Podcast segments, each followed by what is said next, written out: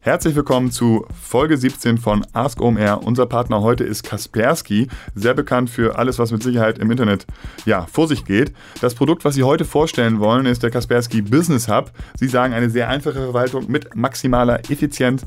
Die beiden Produkte, die in diesem Kaspersky Business Hub ja, drin sind, ist einmal die Kaspersky Endpoint Security Cloud. Die sichert ab, dass auch kleine und mittelständische Unternehmen einen, groß, einen guten Sicherheitsschutz haben. Ähm, es gibt eine intuitive und benutzerfreundliche freundliche Cloud-Konsole, die Sicherung alles des, des sämtlichen IT-Investors ist da dort mit drin. Es gibt eine Verwaltung, äh, ja, ist eine Verwaltung möglich einer Vielzahl von Endpoints, mobile Geräte und File-Servern, also ein sehr, wirklich sehr flexibles System, besonders geeignet auch für kleine und mittelständische Unternehmen.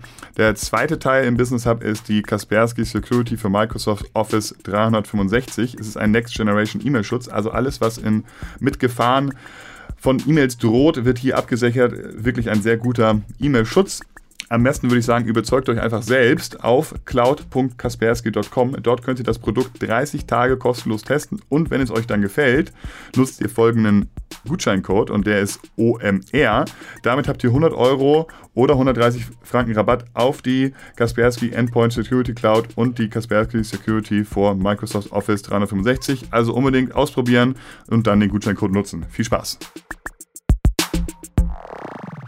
Ask OMR Du fragst, wir antworten. Herzlich willkommen zur 17. Folge Ask OMR, der Podcast mit euren Fragen und unseren Versuchen, diese möglichst genial zu beantworten, dass ihr glücklich und besser im Online-Marketing seid.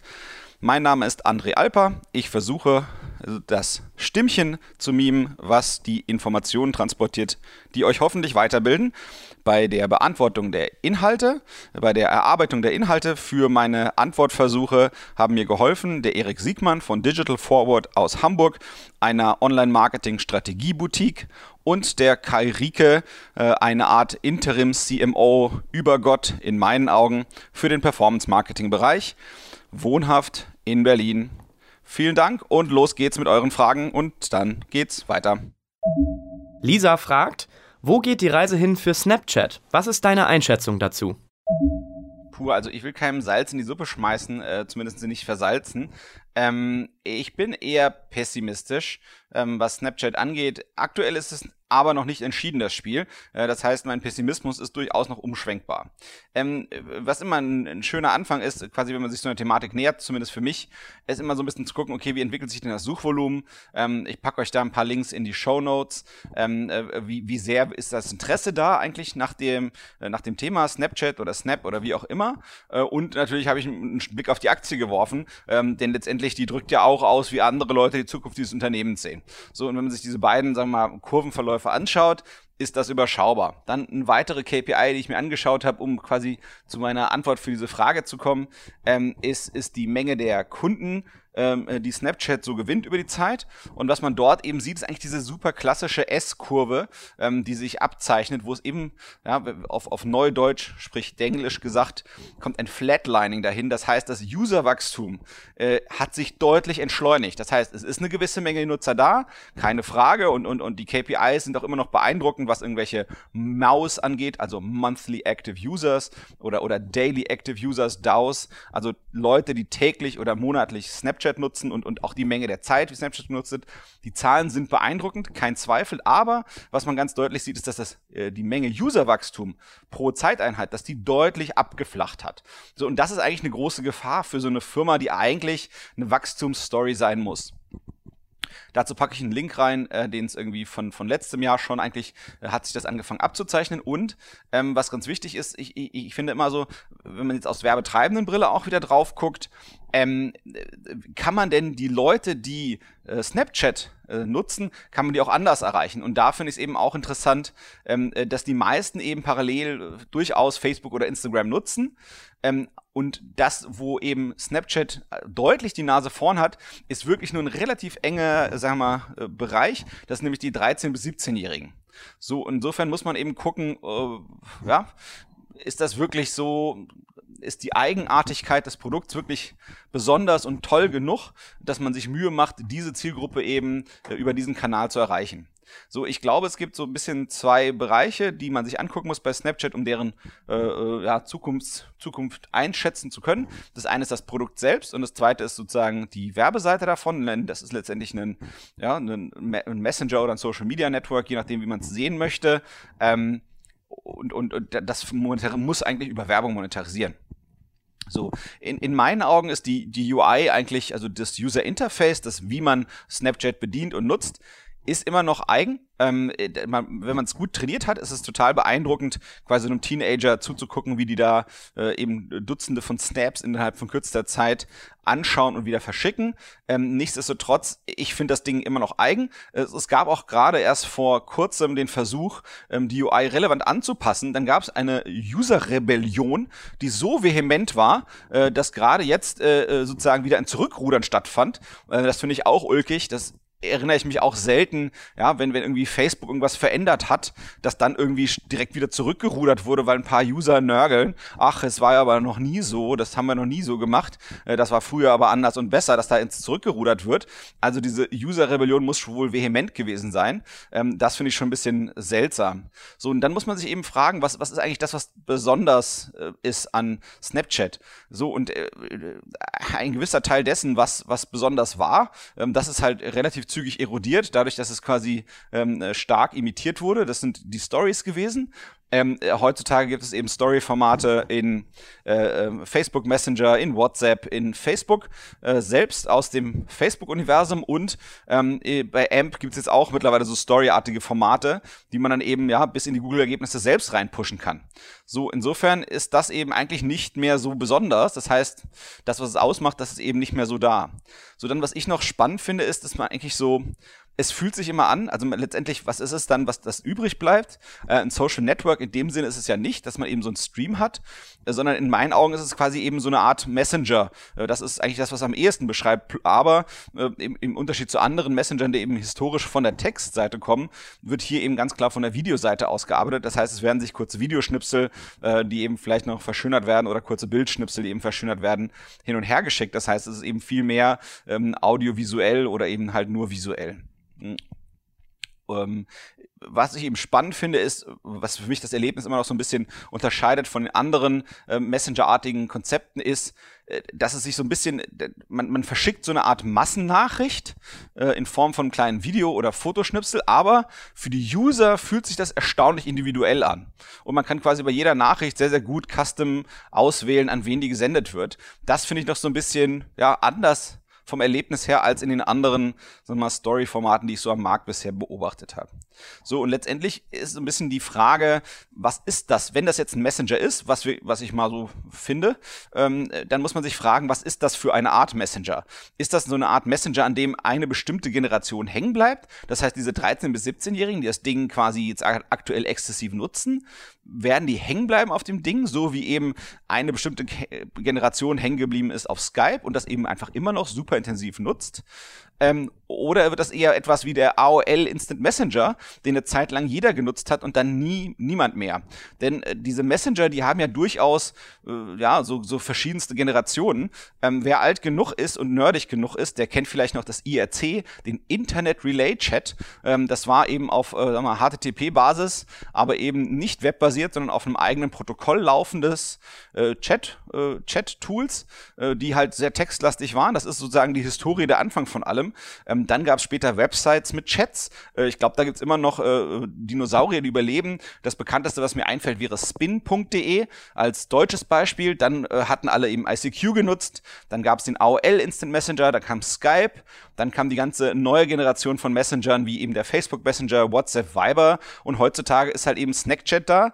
Aber gleichzeitig gibt's aber eben so Sachen wie einen Telegram oder halt eben äh, in vielen Kontexten Slack oder ähnliches, äh, um so ein bisschen die Arbeitsseite wieder zu zeigen. Das heißt, es gibt da immer wieder so eine gewisse Rotation an Nutzungsformen ja, von verschiedenen Messengern und manche bleiben eben übrig und finden ihren Platz dauerhaft im Kommunikationsverhalten der Menschen und manche sind eben eher so ein Hype-Thema, die dann vergehen. Und ich bin mir eben noch nicht ganz sicher, was Snapchat ist. Und das muss man einfach beobachten. So, das wäre quasi die Produktseite des Ganzen. Die andere Seite ist die Werbung selbst. Also ich glaube, das ist eine relativ kritische Phase. Das muss eigentlich zügig klappen, dass dort systematisch und massenweise Werbung gebucht wird. Ähm, weil sonst wird es schwierig für die, für die Firma. Ähm, mir fällt es schwer, Leute zu finden, die wirklich erster Hand äh, und, und gute und breite Erfahrung haben mit dem Werben dort. Das ist äh, immer noch irgendwie, finde ich, schwierig. Es ist auch für mich schwierig zu erfassen, was ist das für eine Situation, in der Snapchat genutzt wird. Also ist es eben eher so eine Lean-Back-Situation, wo ich irgendwie mich zurücklehne und berieseln lasse? Oder ist das etwas, wo ich hingehe, um etwas zu tun? Äh, so wie in der Google-Suche, da gehe ich halt hin, um etwas zu tun. Und dort kann ich auf eine gewisse Art und Weise elegant durch Werbung abgefangen werden. Und genauso, wenn jemand ja auf YouTube irgendwie rumdaddelt und sich ein YouTube-Video nach dem anderen äh, äh, reinfährt und dann quasi eher in so einer Lean-Back-Situation ist oder so Netflix guckt, dann weiß ich, okay, der ist in einem bestimmten Modus und den kann ich eben dann auf eine bestimmte Art und Weise über Werbung abfangen. Aber wie jetzt genau dieser Modus ist, in einem Snapchat-Kontext, das fällt mir schwer zu erfassen. Und ich scheine dann sozusagen nicht der Einzige, der Mühe hat, äh, äh, sozusagen, äh, ja, mit diesen Werbeformaten, die dort verkauft werden. Denn äh, bislang ist es noch überschaubar, überzeugend und deswegen finde ich eben wenige geile Business Cases und, und sagen wir mal, halbwegs effiziente Werbesachen, die ich dort gesehen habe. Man muss eben gucken, was bleibt davon übrig, wer wird durch in diesem Kanal dauerhaft diesen Kanal zur Neukundenakquise oder eben zum Branding äh, nutzen können und wollen, was davon ist substanziell. Ähm, wie gesagt, aktuell sehr wackelige Situation in meinen Augen, kritische Situation. Jetzt muss ich es bald entscheiden, äh, wo es damit hingeht ähm, sowohl auf der Produkt- als auch auf der Seite, äh, wo die Werbung verkauft wird. Ich hoffe, es hilft weiter. Christian hat uns gefragt, wie ist deine Meinung zum Bedarf an Menschen in einem zukunftsfähigen Online-Marketing? Während Zalando Stellen abbaut, stellt Otto den Mitarbeiter und seinen Willen zur Veränderungsbereitschaft als unternehmerische Aufgabe in den Vordergrund. Sind Marketier die neuen Cost-Center? Also ich muss gestehen, äh, die, die Frage hat einen, einen wahren, guten Kern und auf den werde ich mich konzentrieren. Ich möchte aber gleichzeitig sagen, dass ich so ein bisschen bei den Implikationen und Annahmen, die in der Frage so ein bisschen mit drin stecken, ähm, dass ich die nicht teile. Das heißt, ich wüsste jetzt nicht, dass eben nur kreative Leute da ähm, in dem einen Unternehmen äh, nicht mehr sind ähm, und dass das andere Unternehmen eben auch so pralle, dass äh, wirklich in der Praxis lebt, ähm, wie das so ein bisschen in der Frage mitschwingt. Ähm, und, und dass eben Marketing nur Cost, Marketer nur Cost-Center sind. Ähm, das kann eigentlich nur dann passieren, äh, wenn, sag mal, ein Unternehmen ohnehin äh, eine Situation hat, in der die Kunden in die Bude einlaufen. Das heißt, dass das Produkt so genial ist. Ähm, und selbst dann kann man überlegen, äh, äh, ob Marketer doch eben Sinn machen, weil sie eben für mehr Umsatz und mehr Wachstum sorgen. Insofern, ich versuche mal, mich auf den Kern der Frage zu konzentrieren, äh, den ich äh, rausinterpretiere und, und hoffe, dass die sozusagen ähm, das Herz von Christian, der die Frage gestellt hat, dennoch trifft. Ähm, also ich glaube, nicht, dass wir irgendwie ohne, ohne Menschen auskommen. Und ich glaube, ähm, die Aufgaben verändern sich im Wesentlichen. Das ist eigentlich der Kern der Sache. Ähm, ich glaube, es ist äh, mehr denn je so, dass die Marketer interdisziplinär arbeiten werden. Äh, früher waren wir vielleicht in der Nähe von, von Kommunikation und Kreation gesehen ähm, und heutzutage äh, wird das eben interdisziplinärer. Wir sehen das auch schon innerhalb des Marketings, wo eigentlich so diese Brücke zwischen Brand und Performance Marketing eigentlich wird zu so einem Kontinuum, wo man eigentlich die Sachen integriert und statt sie parallel zu betreiben. Aber was eben eigentlich meiner Meinung nach passiert ist, dass das Ganze nochmal hm, breiter wird. Das heißt, dass dass wir eben äh, viel, viel mehr Überlappung sehen werden zwischen Marketing und Produkt oder Marketing und Technik und Technologie oder Marketing und Einkauf, wo, wo sowohl auf das reagiert wird, was im Einkauf passiert, als eben auch Impulse an den Einkauf gibt, weil eben ein Marketing manchmal Dinge früher oder anders ortet. So, das glaube ich ist schon ein Kernteil es gibt Sachen, äh, wo, wo immer eben, sag ich mal, eine Maschine eine gute Leistung machen kann, nämlich irgendwie dann, wenn es Wiederkehrendes ist, denn irgendwie so Wiederkehrendes, da hat eigentlich kein Mensch Lust, das zu machen. Ähm, äh, und eben auch, ja, irgendwie so unendlich viele kleine, äh, logisch äh, erklärbare Sachen. Da ist natürlich eine Maschine gut, wenn sie Daten hat, äh, wenn die Daten rar sind und äh, man Erfahrung braucht oder ein Gefühl, dann hat natürlich der Mensch Vorteile und ein Mensch wird immer eher einfacher ein tolles Banner bauen ähm, und immer komplexe Wechselwirkungen ähm, aus Kanälen, die es sonst nicht gab, irgendwie eher mal versuchen, also eher schaffen äh, zu entdecken, äh, als eine Maschine, die das eben ja einfach nur äh, Standardregelwerke in irgendeiner Form abarbeitet. Hm, ich fand ganz spannend, ich war ähm, vorige Woche ähm, auf einer Konferenz in München und da hat ein Kollege von Shopping24 äh, berichtet über den Umbau seiner Abteilung äh, von vier Personen, äh, die keinen technischen Background hatten zu vier, also vier Marketern, die keinen technischen Background hatten am Anfang und dann äh, der am Ende der Wandlung der, der Marketingabteilung äh, waren dort äh, vier Marketer mit technischem Verständnis, ähm, vier Techies, also, also äh, ITler, die programmieren und zwei Datenpersonen. Und ich glaube, das ist das, was wir eigentlich relativ breit sehen werden, dass sich die, die Marketingabteilung in der Art, äh, in dem Selbstverständnis, was sie sind und wie sie arbeiten äh, und, und was sie leisten, auf welche Art, dass sich das verändern wird, ähm, das ganz sicher. Und äh, das, das, wie das sozusagen in dem einzelnen Unternehmen stattfindet, das ist natürlich von Fall zu Fall unterschiedlich. Aber diese Veränderung, die wird kommen. Das wird mehr datengetriebener und, und faktenbasierter laufen in Zukunft und, und, und, und eben auch, ja, diese Brücke wird geschlagen zu Produkt und Technologie. Ganz kurze Unterbrechung und Hinweis auf podcastumfrage.com.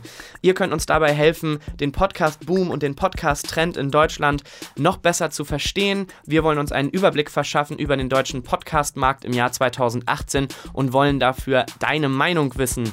Ähm, geht einfach auf podcastumfrage.com. Das sind maximal 15 kurze Fragen. Es dauert keine 5 Minuten. Alle Antworten natürlich anonymisiert. Und als kleines Dankeschön werden wir unter allen Teilnehmern auch 5 Amazon-Gutscheine im Wert von 50 Euro verlosen. Also schaut euch das bitte mal an auf podcastumfrage.com. Das würde uns sehr helfen. Vielen Dank.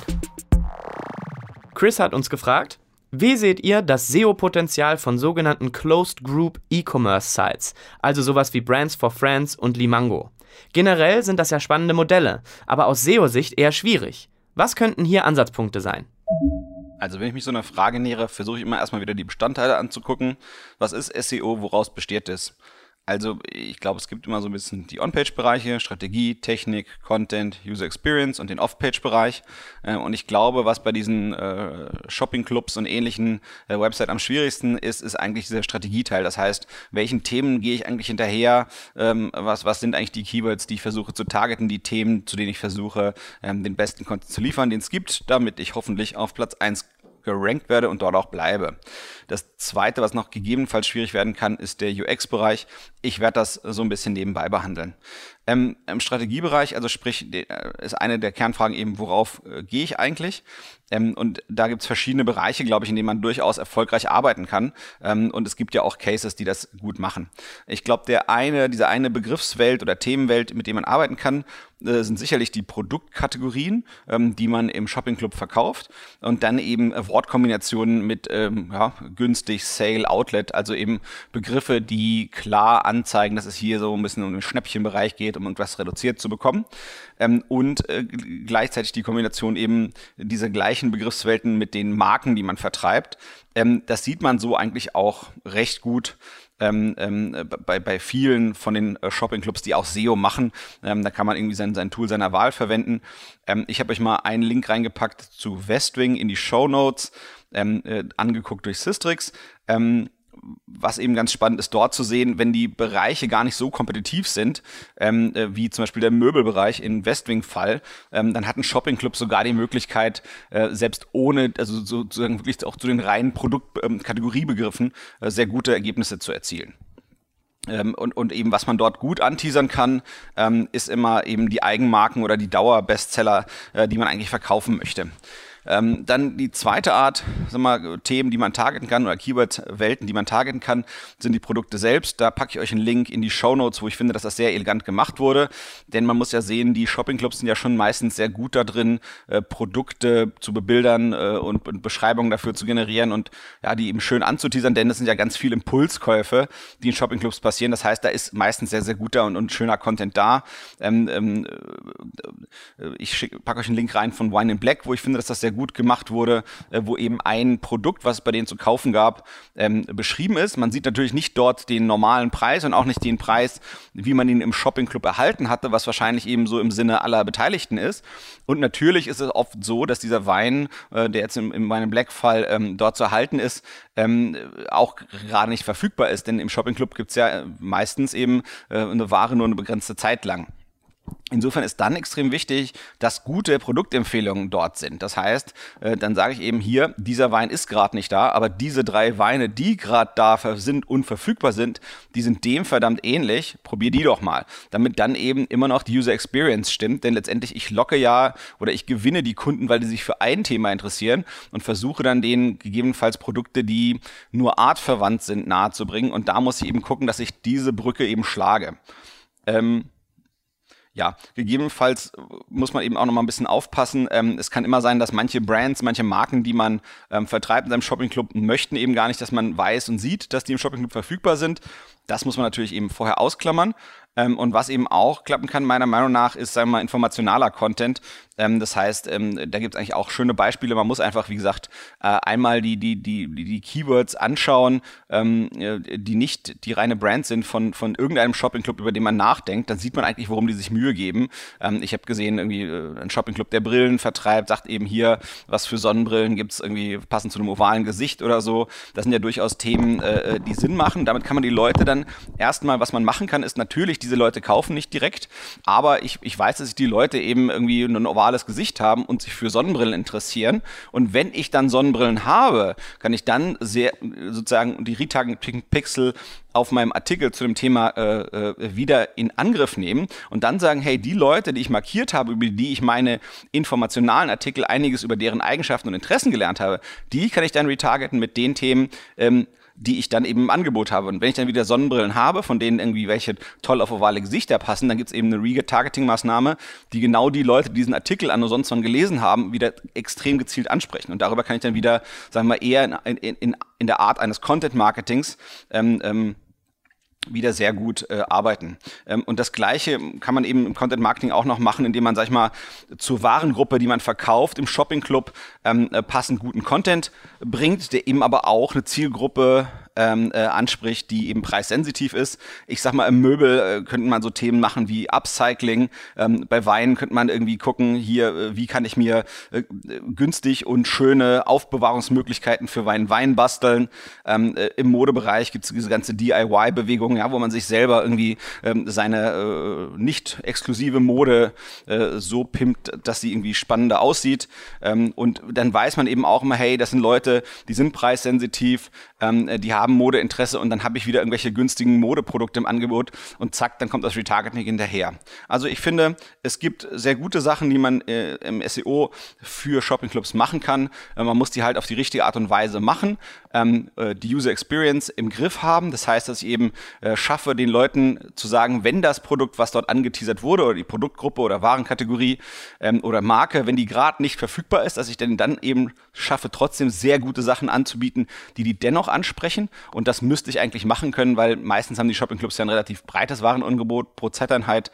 Das muss man eben sicherstellen. Das heißt, wenn man den richtigen Sachen hergeht, auf die richtige Art und Weise, gibt es durchaus spannende Potenziale. So, das war die Folge 17 von Ask OMR. Ich hoffe, es hat Spaß gemacht. Wie immer an dieser Stelle der Aufruf, uns eure spannendsten Fragen zuzuschicken. Einfache, schwere, unterschiedliche könnt ihr selbstverständlich auch anonym machen. Es gibt dafür verschiedene Wege. Haltet euch nicht zurück, schickt uns eure Fragen. Hier ist André Alper für euch und bis bald. Ciao.